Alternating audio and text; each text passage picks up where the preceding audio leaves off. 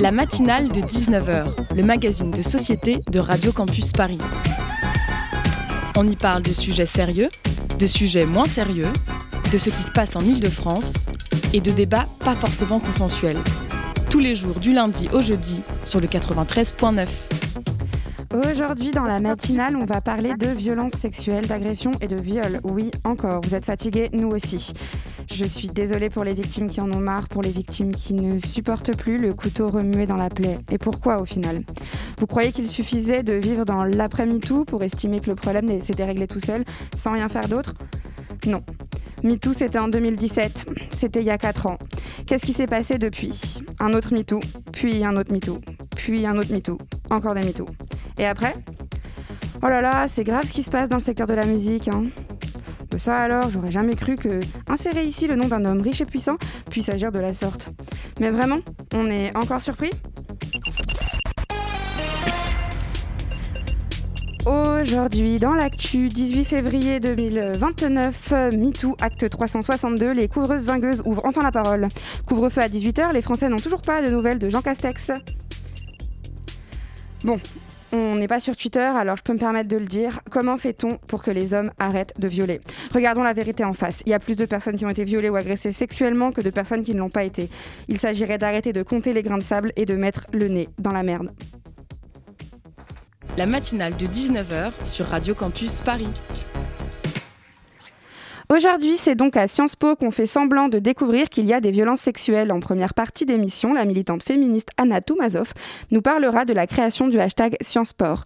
C'est ensuite Thomas Cor, président de l'UNEF, syndicat étudiant majoritaire à Sciences Po Paris, qui viendra euh, continuer sur le même sujet. Euh, Adrien et Clara nous gratifieront de leur meilleure chronique et Zoé nous invitera à découvrir le musicien Kevin Hurtbeats dans le Zoom.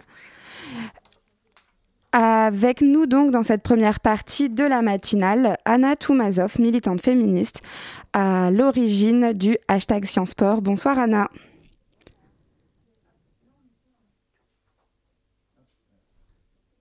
Bonsoir Anna. On a un petit problème technique euh, à la matinale ce soir.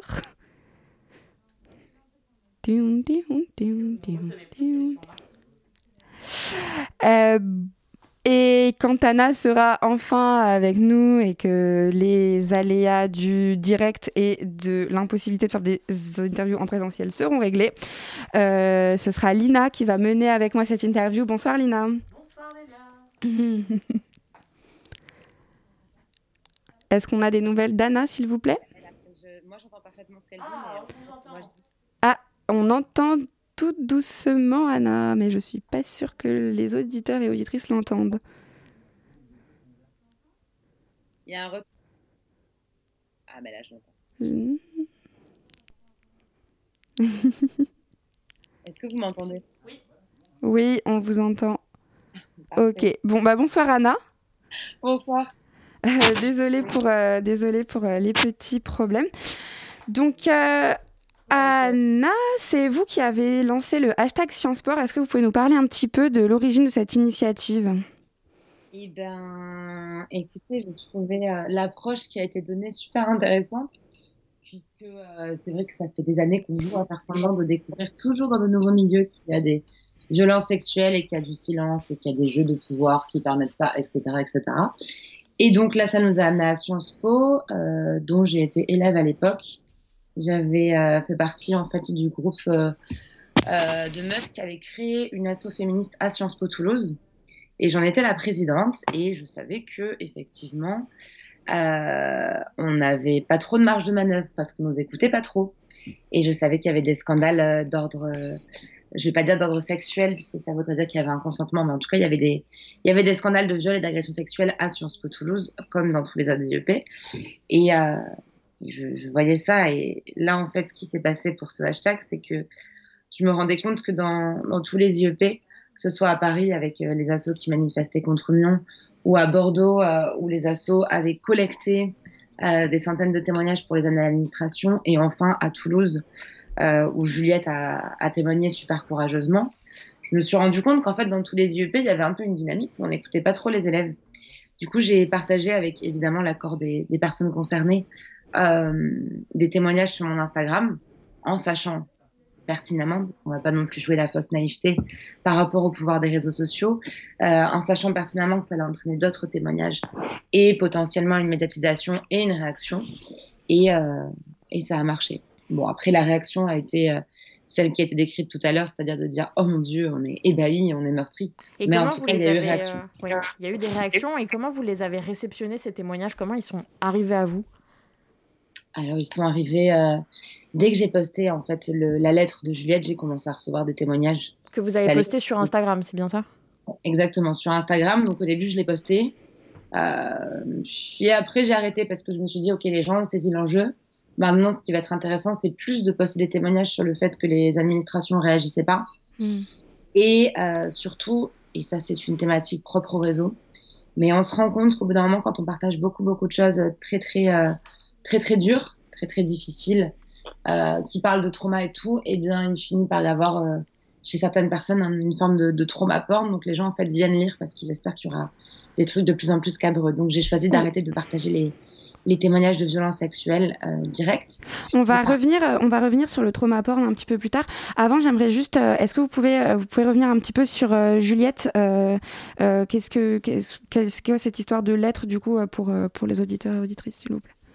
Oui, euh, Juliette, en fait, est une élève de, Sciences Po Toulouse, qui est, je vais dire, qui est toute jeune, je parle comme une ancienne, mais qui a 20 ans. Et euh, en fait, elle a été, elle a été violée par un, par un garçon de, Sciences Po Toulouse euh, également. Et en fait, elle a, elle a, choisi de raconter son histoire sous la forme d'une lettre ouverte à son violeur. Et c'est un témoignage qui est assez fort, qu'on peut retrouver un peu partout bah, sur les réseaux et dans la presse en tapant Juliette Sciences Po Toulouse. Mm. Et, euh, et, en fait, ce témoignage, elle avait, avait, pas mal de partages euh, sur Facebook, notamment dans les, dans les groupes étudiants inter-IEP, etc., inter-Sciences Po donc. Et, euh, et ben là, après, avec, avec Instagram, forcément, ça donnait et vous, vous avez décidé donc euh, de, rebondir là-dessus et d'en profiter pour faire quelque chose euh, euh, grâce à la communauté que vous avez sur Instagram. justement, cette communauté-là, vous la tenez notamment d'une action, on va dire, similaire que vous avez faite il y a un an, un peu plus d'un an de, de cela. Donc, c'était Uber, c'est Over. Est-ce que, est que vous pouvez un peu revenir sur, euh, sur ça, sur le hashtag Uber c'est ouvert et surtout qu'est-ce qui, qui en a découlé, qu'est-ce qui a pu être fait euh, grâce au hashtag que vous aviez lancé à l'époque? Euh, ben, Uber c'est over, donc en fait c'était en novembre-décembre 2019. Et alors j'avais été contactée sur mon compte Instagram toujours, qui était plus petit à l'époque, par une, une abonnée qui me disait voilà, j'ai été agressée sexuellement dans un Uber il y a deux ans. Euh, je l'ai directement signalé tant à la police qu'à Uber. Uber m'a promis de faire le nécessaire euh, pour que bah, jamais ça ne puisse se reproduire. Et deux ans après, je me rends compte avec stupeur qu'il a fait une nouvelle victime euh, qui a, a, tweeté en fait sur ce qui vient de lui arriver. J'ai reconnu le gars. Du coup, elle m'envoie ça. Je me dis ah ok donc en fait il y a eu deux victimes dans un Uber du même chauffeur qui n'a pas été désactivé. C'est un peu bizarre cette histoire. Du coup, je me suis dit bah on va interpeller Uber tout simplement sur Instagram. Dont acte, donc je l'ai fait. Et je pensais pas du tout qu'il y avait un gate avec Uber, puisque tout le monde prenait, euh, enfin notamment les filles, prenait ces, véhicules pour rentrer en sécurité parce qu'on a peur du harcèlement de rue, parce qu'on a peur des agressions, etc. Et, en fait, je me suis rendu compte au fil des témoignages qu'il y avait plein d'autres personnes concernées. Donc ça avait fait euh, pareil. Hein. Et ouais, donc ça, ça, a fait la même traînée de poudre euh, qu'il y a aujourd'hui avec le hashtag Sciences Sport. mais mais maintenant, avec du recul, un an plus tard, est-ce que, euh, est-ce que le, combat à l'époque avec Uber a été porté en dehors des réseaux sociaux? Qu'est-ce qui a été fait concrètement? Et est-ce que justement, en fait, il y a des choses, des, peut-être des leçons de, ce premier hashtag qui peuvent être tirées pour aujourd'hui euh, euh, faire en sorte que Science Sport ne, reste pas qu'un, qu'un hashtag justement de trauma porn, comme vous disiez tout à l'heure? Bah, le truc, c'est qu'en fait, il y a, alors, il y a des grosses similitudes, euh, je trouve, effectivement, et c'est particulièrement ouais, prégnant, en fait, sur la culture du viol, parce que même face à des ennemis, des responsables très différents, on se retrouve dans les mêmes dynamiques. C'est assez glaçant. C'est vrai qu'on avait, bah, donc, que ce soit dans le cas de l'entreprise qui est Uber, ou dans le cas des administrations que représentent, enfin, des institutions que représentent les Sciences Po, on a euh, des, des, des victimes violées par dizaines, par centaines, par milliers. Euh, et une loi du silence pour préserver la réputation. Donc c'est vrai que c'est assez glaçant. Euh, maintenant, ce qui s'est passé, c'est que Uber, euh, à l'époque, de la même façon que maintenant, j'étais toute seule pour gérer les témoignages. Mais c'était la première fois en fait que je m'entre face à un truc comme ça, donc c'était assez dur à gérer. Et vous vous y attendez pas du tout à, cette déferlante autour des témoignages quand vous avez commencé à poster votre vignette et récolter les témoignages? Vous vouliez pas être un relais à la base de ces paroles-là? C'était pas votre ambition, si? Jamais, jamais de la vie. Moi, je m'étais dit, ah, as, je sais pas combien j'avais, j'avais 20 ou 30 000 abonnés. Je m'étais dit, ah, t'as 20 ou 30 000. Ils, ils, tiennent quand même bien à leur image, ils vont répondre. Jamais je m'attendais à recevoir tout ça, mais c'était, c'était, enfin, pour moi, c'était hallucinant, quoi, ce que je découvrais. Euh. Puis encore une fois, euh, je crois que c'était genre une ou deux semaines avant, je faisais des, euh, parce que du coup, je fais des mèmes sur la plus grosse de mes pages. Je faisais un mème sur, When euh, tu dois justifier ton budget, ton budget Uber pour rentrer en sécurité. Enfin, pour moi, c'était le truc safe en plus. Euh. Non, non. Là, par contre, Sciences Sport, ça a été différent parce que maintenant, je connais très bien les dynamiques des réseaux parce que ça a été le baptême du feu et tout. Et ce que j'ai voulu, c'est qu'en fait, toutes les associations dans chaque IEP qui sont pas du tout écoutées, parce qu'encore une fois, il y a cette loi du silence et cette volonté de préserver la réputation, mais qui va très loin. Parfois, on menace les élèves qui ont été victimes ou les activistes dans les, dans les Sciences Po euh, de les traîner en justice en diffamation, etc., si elles continuent à parler. Donc c'est quand même. Euh, on, euh, quand vous dites on, c'est l'école, ce sont les, agresseurs qui, qui est on La direction qui, qui, soutient les agresseurs en fait. On se retrouve face à des cas où parfois, euh, ben, euh, l'école se permet d'organiser des confrontations entre agresseurs euh, et victimes présumées. Oui, c'est ça. À euh, Sciences Po, il y a des systèmes de médiation où le, la personne agressée se retrouve face à son agresseur et à des représentants du corps enseignant pour discuter autour de la, problématique. Vous pensez qu'il y a un, un problème plus que pédagogique ici, je dirais, sur les méthodes à l'intérieur de l'institution? Bah, le truc, c'est qu'en fait, c'est censé exister. Euh, euh, c'est, il y a des cellules en fait qui sont censées exister, mais on voit que les personnes qu'on met dedans, euh, alors parfois c'est vraiment avec, une très bonne foi, hein, mais c'est par exemple des profs qui ont envie d'aider les élèves. Sauf qu'en fait, t'es pas psy, t'es pas avocate. Il faut vraiment que chacun reste à sa place. C'est hyper dangereux que ce soit pour la personne victime que pour la personne qui aide de s'improviser dans un de ces rôles. Et plus encore, euh, face à des interlocutrices, souvent parce que c'est des femmes, euh, qui sont, euh, comment dire, internes à l'école, euh, ça va vraiment compliquer euh, bah, tous ces problèmes justement liés à la réputation, etc. On va dénoncer un élève, mais en fait, on va nous faire comprendre qu'il ne veut pas briser sa carrière, etc. Enfin, c'est vraiment des dynamiques euh, très très compliquées. Donc, il y a des choses qui, plus ou moins hypocritement, plus ou moins pour répondre à certaines, à certains points de certaines chartes, ont été mises en place. Mais en tout cas, on l'a vu là, c'était pas suffisant. Et qu'est-ce qui vous a poussé à le faire du coup? Parce que même pour vous, ça peut être violent de récupérer des témoignages, parfois durs, parfois euh, forts euh, et violents aussi. Euh, est-ce que vous, déjà, vous avez été sensibilisé avec Uber C'est Over, mais Sciences Sport, les témoignages étaient quand même assez durs. Est-ce que vous, vous étiez préparé psychologiquement? Quelle a été votre approche? Franchement, ce qui me pousse, c'est la rage en fait, parce que je vais dire la vérité, j'ai plein d'abonnés je pourrais très bien écrire des livres, faire des, faire des partenariats et je suis tranquille. Voilà. Parce qu'en plus, euh, le fait de, de, soulever à chaque fois des, des affaires aussi polémiques, c'est pas forcément très consensuel. Maintenant, ce qui se passe, c'est que je pense aussi quand on a de la force sur les réseaux sociaux, et voilà, moi, je suis suivie par la presse, je suis suivie par plein de, de personnalités, même politiques, etc. Euh, quand on voit des choses comme ça passer, on se doit de donner de la force. Et le truc, c'est que moi, ce que je voyais, c'était toutes ces assauts féministes, donc dans les IEP, qui se battaient depuis des mois, depuis des années, particulièrement euh, euh, dans l'ère post-MeToo, pour faire entendre la vérité et qui n'étaient pas écoutés. Mais il y, y, a des directeurs d'IEP qui maintenant réagissent en disant Oh mon Dieu, on est super surpris, on est ébahis qui à l'époque lâchait en off, et ça j'ai eu des témoignages concordants à ce sujet, euh, oui, de toute façon, les pages comme paye ton IEP ou balance ton IEP, nous on n'a rien à faire, la justice c'est pas sur les réseaux sociaux, vous pouvez toujours parler, ça ne nous intéresse pas. Bah, c'est marrant, le jour où il y a un hashtag, en une heure, euh, l'IEP réagit. Donc en fait, moi je savais très bien qu'en ça, ça allait faire un, un, coup de tonnerre et que ça, les médias nationaux allaient s'en saisir, donc euh, j'ai choisi de donner cette force-là euh, à toutes les assos. Et donc, est-ce qu'on est, est, qu'on est vraiment obligé de, de, faire un étalage de, de, la souffrance des gens pour être entendu? Enfin, euh, Est-ce que, euh, parce que, donc, euh, comme, comme vous le releviez tout à l'heure, et comme je le disais aussi un peu plus tôt, des, des, des MeToo, de, des MeToo on, en, on en a eu plein et à chaque fois il faut ça.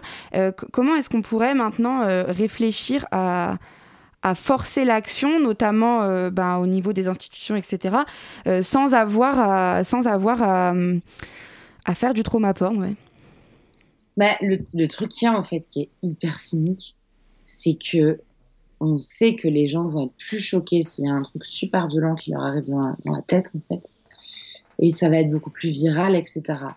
Euh, maintenant, moi, c'est pas comme ça que j'ai fait les choses. Enfin, j'ai vraiment balancé, en fait, tout le premier témoignage que j'ai eu, quel que soit un peu le sujet, je l'ai balancé.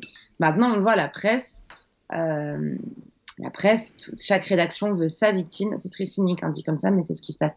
Chaque rédaction veut sa victime. Euh, chaque rédaction veut euh, son témoignage, larmoyant, etc.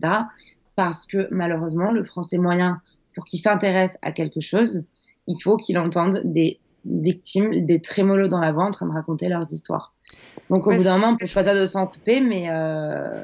et il y a, y, a, y a, du danger à ça parce que forcément, dans, des, dans les larges communautés qui peuvent nous suivre, il peut y avoir des personnes qui sont profondément traumatisées, qui n'ont pas envie de re-entendre parler de violences sexuelles mais voilà, en fait. Ce que, vous dites, euh, ce que vous dites nous rappelle euh, tristement les, les, les mécaniques euh, qui ont suivi euh, la médiatisation de Michel Zecler et George Floyd?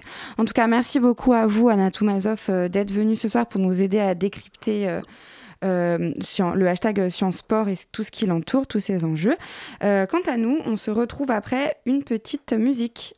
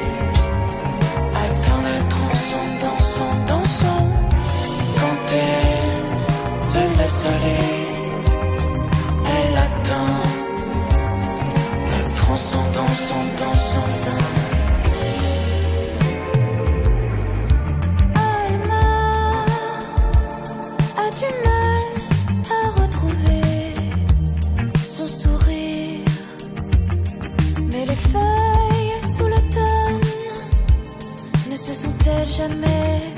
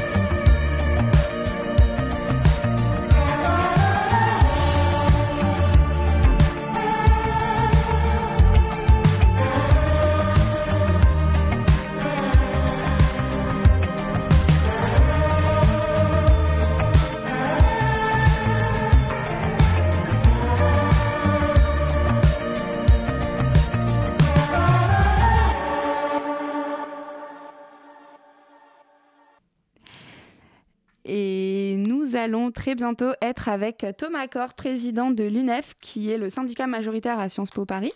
Et Lina est toujours avec moi pour, euh, pour euh, la co-interview. Mmh, toujours là. Euh, est-ce qu'on est bien avec Thomas? On n'est pas encore avec Thomas. donc pour entrer un peu dans les précisions, Thomas, Thomas n'est pas seulement euh, président de, l'UNEF euh, de Sciences Po Paris. Il est également représentant des étudiants au CA de l'ensemble des IEP de France. Euh, ce qui va donc nous permettre bah, d'approfondir encore un petit peu le, sujet qu'on a vu en première partie parce que il est un peu au cœur de la tourmente en, en, tant que représentant des étudiants là du reste de la France. Est-ce que Thomas est enfin avec nous? Oui, je suis avec vous. Ah, bonsoir Thomas, super. Donc euh, Thomas, je ne sais pas si vous avez entendu un petit peu ma, petite introduction de vos fonctions. Euh, euh, oui, je suis désolé, il y a eu un petit problème technique. Mais il n'y a pas de problème, c'est nous. donc j'aimerais savoir, Thomas, dans le cadre de vos fonctions, notamment en tant que représentant des, de, de l'ensemble des élèves de Sciences Po, Comment est-ce que vous vous saisissez du problème et donc euh, pour rappel euh, du, hashtag Sciences de la libération de la parole autour de, de nombreuses violences euh, sexistes et sexuelles qui ont lieu au sein des IEP eh bien, écoutez, j'aimerais d'abord remercier votre dernière intervenante, Anna Ramazot, qui a, qui a, vraiment très bien résumé la situation de l'intérieur, sachant que je vous parle bien en qualité de représentant mais euh, je n'ai moi-même jamais été euh, victime euh, de, violences sexistes ou sexuelles, donc j'essaye de m'approcher au mieux de la réalité, mais évidemment, je, ne la vis pas. En tout cas, en tant que, et en tant que représentant étudiant, ce qu'on fait depuis des années hein, à, l'UNEF Sciences Po, mais aussi dans d'autres syndicats avec lesquels on travaille, et surtout des associations féministes, on alerte sur les problèmes des violences sexistes et sexuelles depuis des années, des décennies même. Mais on fait face depuis des années à l'immobilisme de Sciences Po, bon, dans mon cas Sciences Po Paris, euh, sur ces sujets-là. Euh, Madame Taramazov en a bien parlé, mais c'est des sujets de, réputation la plupart du temps. Et très souvent, quand vous avez euh, des, violences sexistes et sexuelles, soit rien ne se passe, soit c'est des règlements à l'amiable. Parfois, on demande aux victimes de changer de campus pour éviter les problèmes. Donc on est complètement à côté de la plaque. Alors qu'est-ce qu'on appelle concrètement une solution à l'amiable dans le cas d'un viol?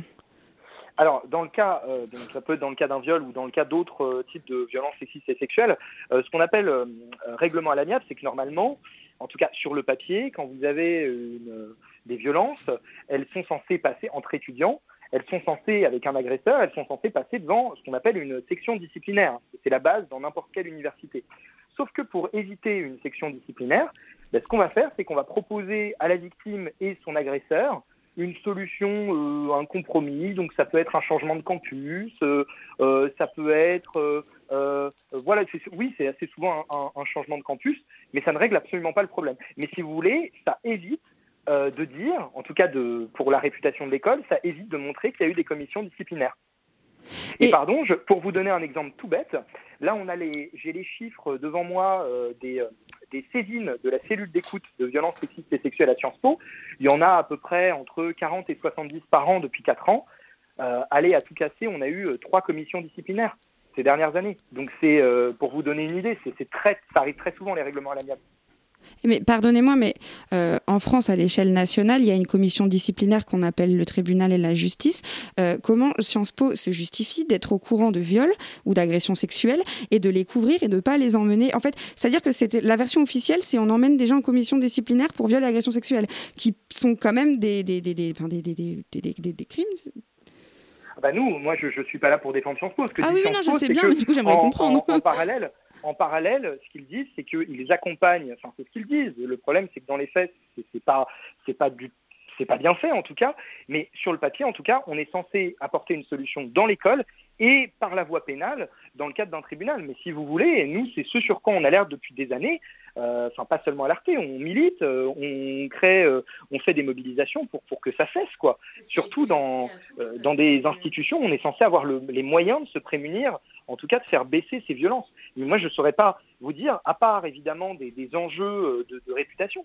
Regardez encore récemment, donc moi je suis étudiant à Sciences Po, notre directeur vient de démissionner. notre président a démissionné il y a un mois. Euh, donc si vous voulez, c'est une crise très très grave. Et ce que fait Sciences Po, si vous allez voir les derniers communiqués de presse, euh, vos auditrices et vos auditeurs trouveront peut-être ça intéressant, c'est fou comme Sciences Po ne se met quasiment pas en question. quoi. on est, moi j'ai fait des réunions ces derniers jours, on est, on est au pays des bisounours, quoi. Euh, alors oui, il y a des problèmes, mais on fait déjà des choses depuis cinq ans. Comment a communiqué Sciences Po à ce sujet-là, justement? Comment euh, l'école, est-ce que euh, après, le, après le, hashtag Sciences Sport et l'ensemble mhm. des témoignages qui sont remontés, j'imagine que vous, l'UNEF, vous avez également bien appuyé les témoignages des victimes, comment a communiqué Sciences Po, hormis la démission de Frédéric Mignon, qui était d'abord liée à, à l'affaire Duhamel bah justement, la communication, vous pouvez la retrouver en ligne, c'est de dire que Sciences Po agit euh, euh, contre les violences sexistes et sexuelles depuis des années. Mais nous, si vous voulez, on est dans les instances, on est sur le terrain, on travaille avec les Vous, vous avez été sollicité justement par l'école? Enfin, communication interne, est-ce que vous, vous avez été sollicité oh non, non, non, de toute façon, ah non, non, non, nous, si vous voulez, c'est très compliqué parce qu'on n'entretient pas toujours des rapports. Puis puisqu'on puisqu'on combat euh, leur inaction, si vous voulez, sur, ou leur manque clair d'action, parce que des fois il y a un peu d'action, mais c'est pas du tout suffisant, bah forcément on n'a pas forcément euh, des rapports très très positifs avec eux, évidemment. Donc c'est vos rapports euh, un peu euh, tendus qui font que vous ne pouvez pas vous exprimer correctement et défendre les causes des, victimes. Vous, il y a des victimes qui viennent vous voir directement pour se plaindre. Est-ce que vous êtes une oreille attentive pour accueillir la, voix des victimes? Mhm. Alors, je, juste pour revenir sur votre, votre avant-dernière question, je pense que ce n'est pas une cause, hein, notre rapport à l'administration, c'est plutôt une conséquence. Euh, sur le sujet de l'écoute aux victimes, nous, évidemment, on a ce qu'on appelle un pôle de défense individuelle au sein de l'UNEF Sciences Po, c'est-à-dire que n'importe quelle étudiante, n'importe quel étudiant peut venir nous voir s'il a un problème, alors ici de violence sexiste et sexuelle, mais tout autre problème dans le cadre de sa scolarité, et nos militants qui sont formés sont censés lui apporter une réponse. Après, vous, vous les encouragez à porter plainte? Alors, ah, bien sûr, si vous voulez, nous, avant de les encourager à porter plainte, ce qu'on essaye surtout de faire avec euh, les victimes en question, euh, c'est de les rediriger vers les bonnes, euh, vers, vers, les bonnes associations, les bonnes instances, évidemment vers, vers la plainte, puisque nous, on n'est absolument pas, et on ne se revendique pas comme des spécialistes de l'écoute pour ce sujet. Par contre, en tant que syndicaliste, on essaye de les rediriger à travers des formations qu'on fait en interne vers, encore une fois, les bonnes institutions. Et est-ce que, est que euh, justement, euh, après le hashtag Sciences vous avez vu euh, une montée de témoignages? Est-ce que vous avez été plus sollicité Bien sûr, tout à fait. Tout à fait, les lois, c'est ce que disait très bien Madame Taramazov, mais les, voix se sont déliées. Si vous voulez, il y a, une forme de, cloche qui fait que pendant des années, très peu de victimes parlaient de ces sujets-là, et surtout, et ça vous pouvez encore le voir avec les vagues de témoignages, encore aujourd'hui, très souvent, les agresseurs ne sont pas euh, cités dans les témoignages. On a tellement peur des conséquences que ça peut avoir, on a tellement peur de, voilà, de ce que ça peut entraîner que très souvent les agresseurs, contrairement à des mouvements comme Balance ton port, etc., là, euh, vous trouverez assez peu de noms d'étudiants qui sont accusés.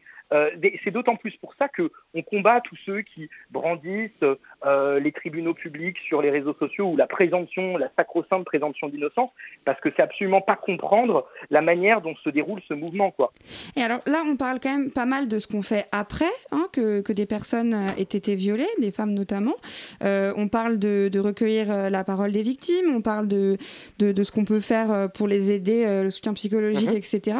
Mais qu'est-ce qui est fait Qu'est-ce qui peut être fait Est-ce que vous, avec le syndicat ou dans le cadre de toutes vos fonctions, euh, il y a des choses que vous essayez de mettre en place pour éviter que bah, qu'il y ait des viols, qu'il y ait des violeurs? Parce que j'imagine quand même que surtout sur tous les témoignages du hashtag Sciencesport, bon, il doit quand même y avoir euh, quelques viols et agressions qui datent, euh, qui sont plus récents que le hashtag MeToo mm. et le hashtag Balance ton port qui mm. ont 4 ans maintenant.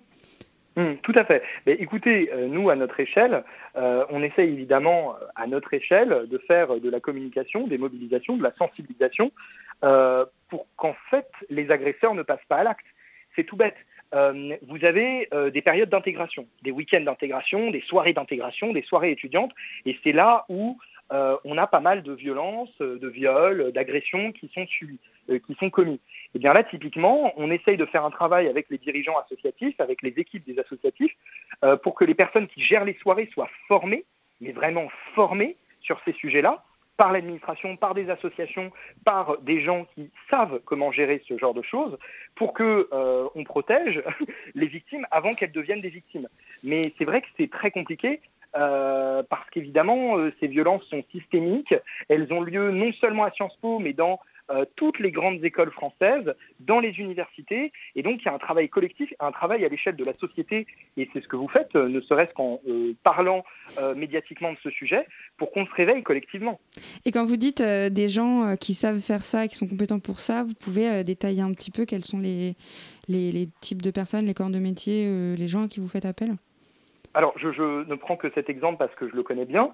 Euh, l'association Nous Toutes, avec euh, laquelle travaille beaucoup l'UNEF, mhm. euh, a des avocates, des spécialistes, des personnes qui sont formées, j'entends juridiquement sur ce, sur ce sujet, qui peuvent déconstruire un certain nombre de préjugés sur ce genre de choses. J'en sais rien, moi, l'idée que pour porter plainte pour viol, il faut forcément avoir des preuves voyez, des, préjugés qu'ont pas mal, potentiellement pas mal euh, d'étudiantes et d'étudiants et de victimes, et eh ben, c'est des personnes qui juridiquement sont armées. Il y a aussi toute une aide psychologique. Comment on recueille la parole des victimes, comment on accompagne les victimes. Bon, là, malheureusement, c'est encore une fois une, fois que le viol a eu lieu, quoi. Ah oui, mais oui, oui, mais si vous voulez, puisque puisqu'on est face au problème une fois qu'il a été commis, avant même de réfléchir à moyen terme à comment on l'empêche en amont, on gère, on essaye de gérer le problème en aval. Euh, c'est sûr qu'on préférait le gérer en amont. Et justement, pour pouvoir le, gérer en amont, euh, est-ce qu'il n'y a pas un, problème de pédagogie et de formation autour de ces questions, euh, des sensibilisations autour de l'agression sexuelle, qui passerait d'une mm. part par le corps enseignant, mais peut-être vous à l'UNEF, peut-être mm. aussi mm. au sein de, l'école, tout simplement? Oui, ah bah, nous, ce qu'on demande, c'est tout bête. Vous mettez le doigt sur une de nos propositions, on propose qu'il y ait un module de formation obligatoire quand vous devenez étudiante ou étudiant à Sciences Po, quand vous arrivez à Sciences Po, qui est un module obligatoire avant le début des cours sur les violences sexistes et sexuelles qui soit animé par le pôle égalité des chances de Sciences Po. Vous voyez, c'est une, proposition euh, toute simple euh, et pourtant euh, on la défend depuis des années et ça met du temps. Il y a une forme d'attentisme, c'est très difficile. Et on espère qu'avec la crise, Sciences Po ne se remet pas encore tout à fait en question, mais avec la crise, on va enfin pouvoir avancer sur ces sujets. Eh ben, merci beaucoup euh, Thomas Accor pour vos éclairages euh, sur cette affaire. Euh, il y a encore énormément de choses qu'on aurait voulu vous demander, énormément de choses qu'on aurait voulu éclairer, mais malheureusement ça va pas être possible à ce micro ce soir. J'espère que vous allez pouvoir continuer d'en parler ailleurs et que la parole soit portée. merci donc aussi également à Lina d'avoir mené à mes côtés cette interview. Merci à toi. Et tout de suite, une deuxième pause musicale. Merci beaucoup à vous en tout cas. Merci, bonne soirée.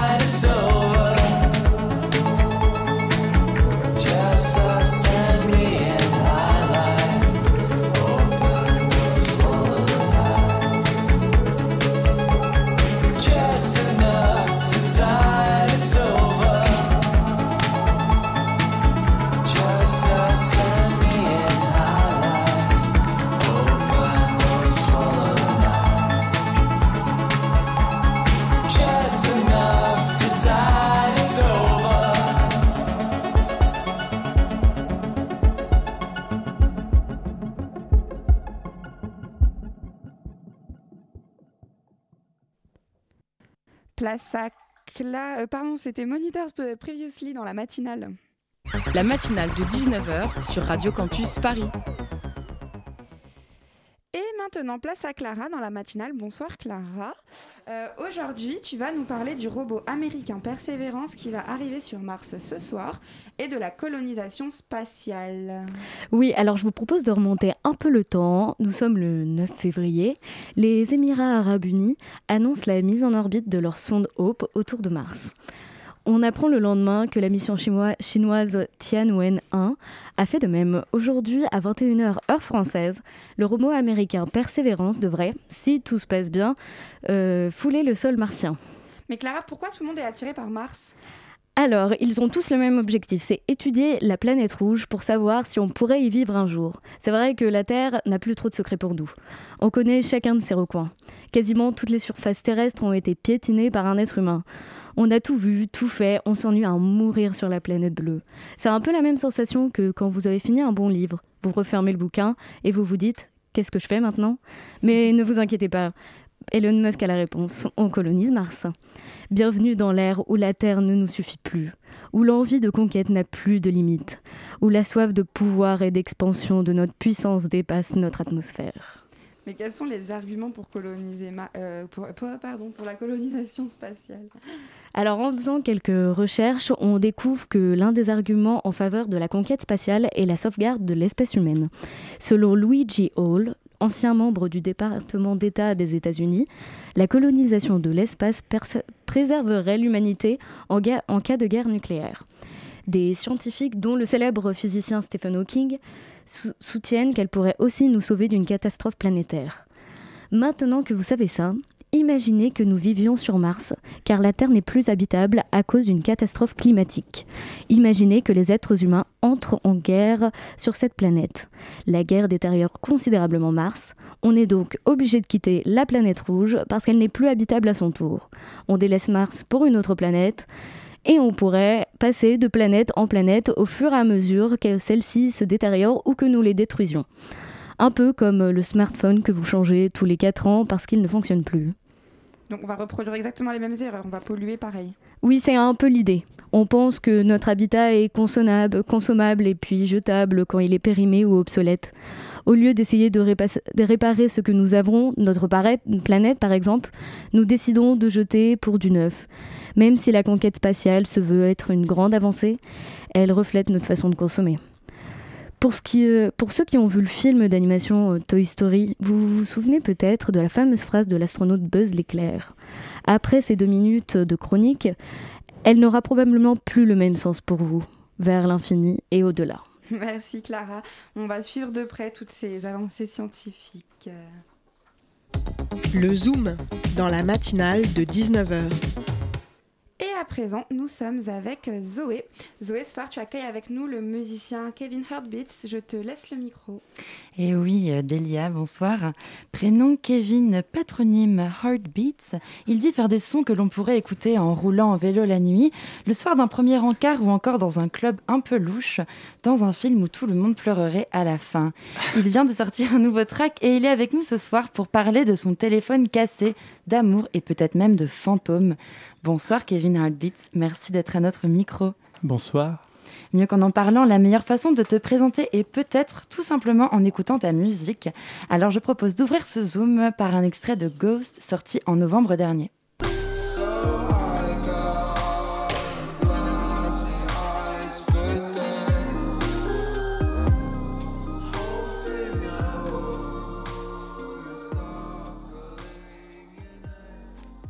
Alors je me demandais, euh, Kevin Heartbeats, quel genre d'histoire racontent tes musiques Oh là là, oh là là.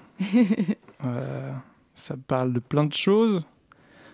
Les thèmes principaux, ça va être les relations humaines, Mhm, mais aussi avec des animaux. mhm. Euh, amical, bien sûr. Euh, Bah, on, est- on espère. Et ouais, donc beaucoup d'amour, euh, Euh, ouais. Bah oui, bah, Mélancolie, tout ça. Bah justement, euh, même si le ton est plutôt mélancolique dans tes musiques, il y a paradoxalement un, un vrai humour dans les deux clips qui sont déjà sortis. Euh, Je pense à celui de Jolie, où tu erres en panoplie de chevaliers qui se rêvent catcheurs. Alors, euh, mélo et euh, rigolo, ça va de pair? Euh, ouais. Si c'est mélo trop sérieux, j'ai un peu de mal. Ouais. C'est pour ça que c'était cool les clips, parce que je pouvais montrer que. Pas que je, dans la vie je rigole. Ouais, que t'as un Que je fais pas que côté de musique triste, quoi. Bah justement, j'aimerais revenir sur ton, ton nom, ton blaze, Kevin Heartbeats ou Kevin Pulsation de cœur.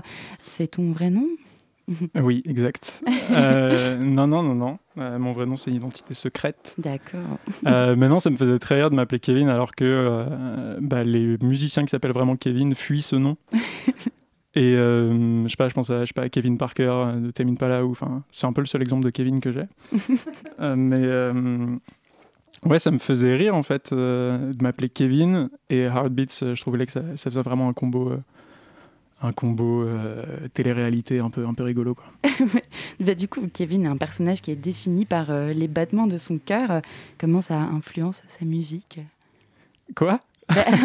ton, ton- ton personnage est, euh, a le cœur qui bat. Comment ça influence ta musique Euh, bah, avant de faire une musique, je check toujours mon pouls et je prends ce BPM là euh, tout le temps quoi. Ah, C'est malin. Et comment tu définirais ton style musical Euh, c'est de la hard musette. Ok. Euh, non, non, non. hard musette, c'est pour la blague, mais hum, je sais pas, il y a, il y a des trucs de hip-hop, il y a des trucs de lo-fi.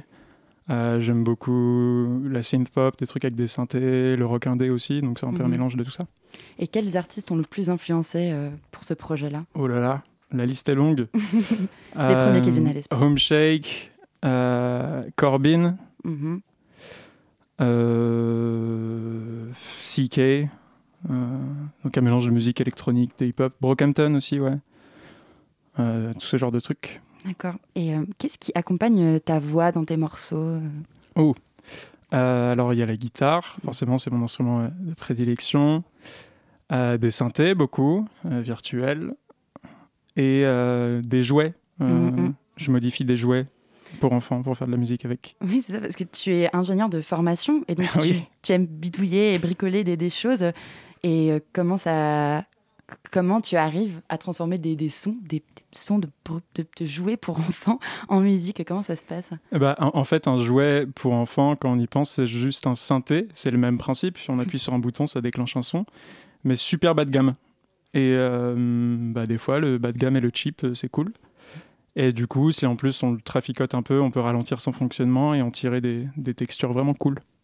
Ça me fait rigoler en tout cas. Ça me fait rire aussi. Et le, goût pour les instrus qui semblent bidouiller avec plusieurs euh, appareils s'entend assez bien, je trouve, dans ton nouveau morceau euh, I Broke My Phone, dont je propose d'écouter un extrait.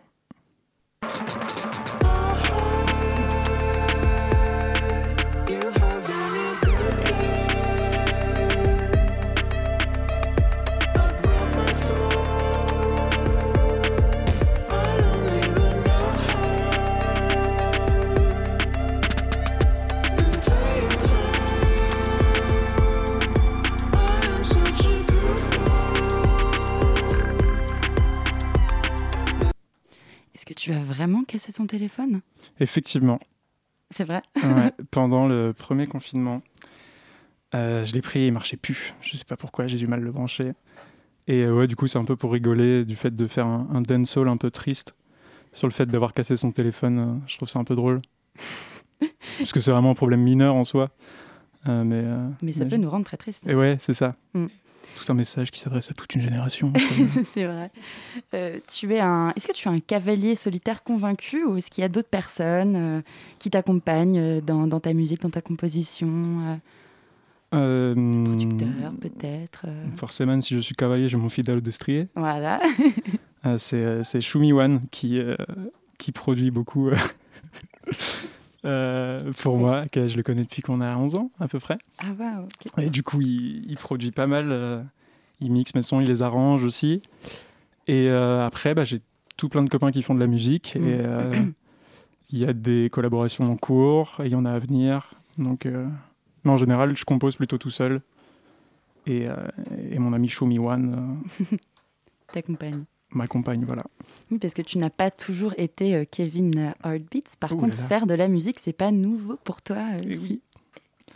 Alors j'avais un groupe quand j'étais ado, Ah comme euh, pas mal de gens. hein. Tu peux nous en dire un peu plus? Ouais, ça s'appelait WRNV. Et c'était un peu du rock indé inspiré de Falls et tout ça. On aimait beaucoup tout ce qui était rock anglais. Et euh, ouais, on a fait ça de quoi? De nos 15 à nos 20 ans à peu près. Puis après, ça s'est arrêté euh, parce, qu'on parce que je suis parti en Erasmus. Et euh, j'étais en Irlande et c'est là que j'ai commencé Kevin Heartbeat. C'est que les autres projets sont nés. Il y a à Bogota aussi un duo qui est né de là. Et euh, Show Me One, du coup, qui lui s'est mis à faire les plus belles prods de la Terre. C'est Totalement impartial. Ben, on pense à lui s'il nous écoute. Euh, c'est difficile d'être artiste en 2021 pour euh, paraphraser notre bon président. Comment se projeter? Kevin Heartbeats. Voilà. Comment se projeter? Ouais. J'avais une blague foireuse avec une catapulte. Je vais pas, je vais pas y aller.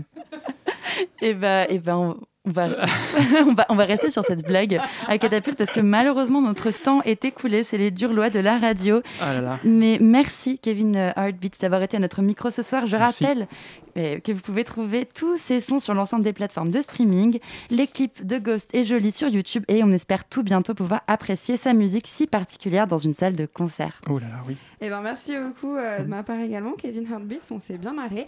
Merci également à Zoé pour ce Zoom et restez avec nous. La matinale de 19h, ça continue sur le 93.9. La matinale de 19h.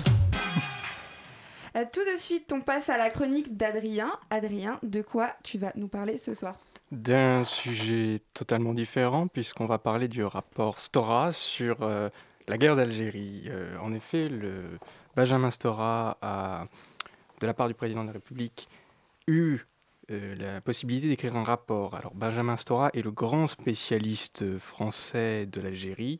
Ce pied noir a eu la charge en juillet 2020 par le président de la République en personne de rédiger un rapport sur les questions de mémoire et de la guerre d'indépendance algérienne.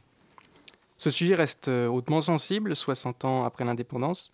Il est imbriqué au présent en plus. Notre système politique, euh, la Ve République, est né des tumultes de la guerre d'Algérie. L'extrême droite française a proliféré grâce à cette guerre et a capté le vote pied noir pendant des décennies. Le système politique algérien et ses autocrates sont issus de ce conflit. L'ancien président Abdelaziz Bouteflika, pour exemple, a été un acteur de ce conflit. En témoigne la violence d'une partie de la société suite aux déclarations pas si lointaines euh, du candidat Macron en novembre 2016 sur les crimes contre l'humanité faits en Algérie française durant huit ans. Il est impossible pour les deux camps d'oublier cette guerre, mais contrairement à l'histoire franco-allemande, il n'y a pas d'histoire commune, de juste mémoire, de manuel d'histoire objectif. Donc ce rapport souhaite réconcilier ces mémoires et faire en sorte que l'on considère à part égale les mémoires des Harkis, des Moudjahidines, ou des millions d'hommes mobilisés en Algérie au travers notamment de 22 recommandations allant de la panthéonisation de Gisèle Halimi à la question des lieux des essais nucléaires dans le désert saharien qui, dé- qui demeure toujours quelque peu flou. Les questions aussi concrètes que celles-ci sont donc toujours d'actualité.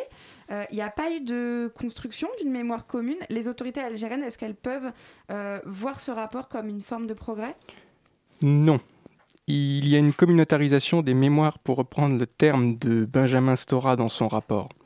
Toutes les mémoires des soldats, euh, des harkis, des Algériens de disparus se télescopent euh, laissant des plaies béantes non cicatrisées alors qu'elles sont toutes liées. Stora souhaite enclencher une réconciliation mémorielle, une mesure, des mesures à l'image de ce qu'ont été en Afrique du Sud les comités vérité et réconciliation sur l'apartheid. Les mémoires saignent, un dixième de la population française est liée de près ou de loin à cette guerre. Du côté français, il a fallu attendre 2000 pour que l'on cesse de qualifier officiellement cette guerre par événement. L'ancien président Sarkozy, malgré des discours forts dénonçant le colonialisme, a voulu dénoncer les accords d'Évian sous l'influence du, conseiller sulfureux Patrick Buisson. Du côté algérien, le nationalisme politique brandit régulièrement le spectre de cette guerre pour euh, remettre en cause, masquer la réalité de ces échecs. Le FLN, le parti donc au pouvoir, tend toutefois euh, les bras vers la France, à l'image des déclarations de l'ancien président Bouteflika. Ce qui n'empêche pas ces autorités de voir ce rapport négativement. Le porte-parole du gouvernement algérien considère qu'on ne peut pas mettre sur un même pied les victimes et les bourreaux. Dans la logique nationaliste algérienne, la seule chose qui compte est la présentation d'excuses pour tout. et que la France paye cette dette imprescriptible. Mais ce n'est pas l'objet de ce rapport, et puis même face au crime, aux liens forts unissant ces deux peuples, à, à ces formes de dégoût, de ressentiment commun, des excuses suffiraient-elles? Certainement pas. Ce rapport divise, on peut le voir comme une première tentative pour rapprocher les peuples, leur histoire, leur mémoire, de faire en sorte qu'ils s'écoutent au sujet de cette période actuellement l'inexistence d'un pouvoir exécutif fort empêche toute déclaration publique.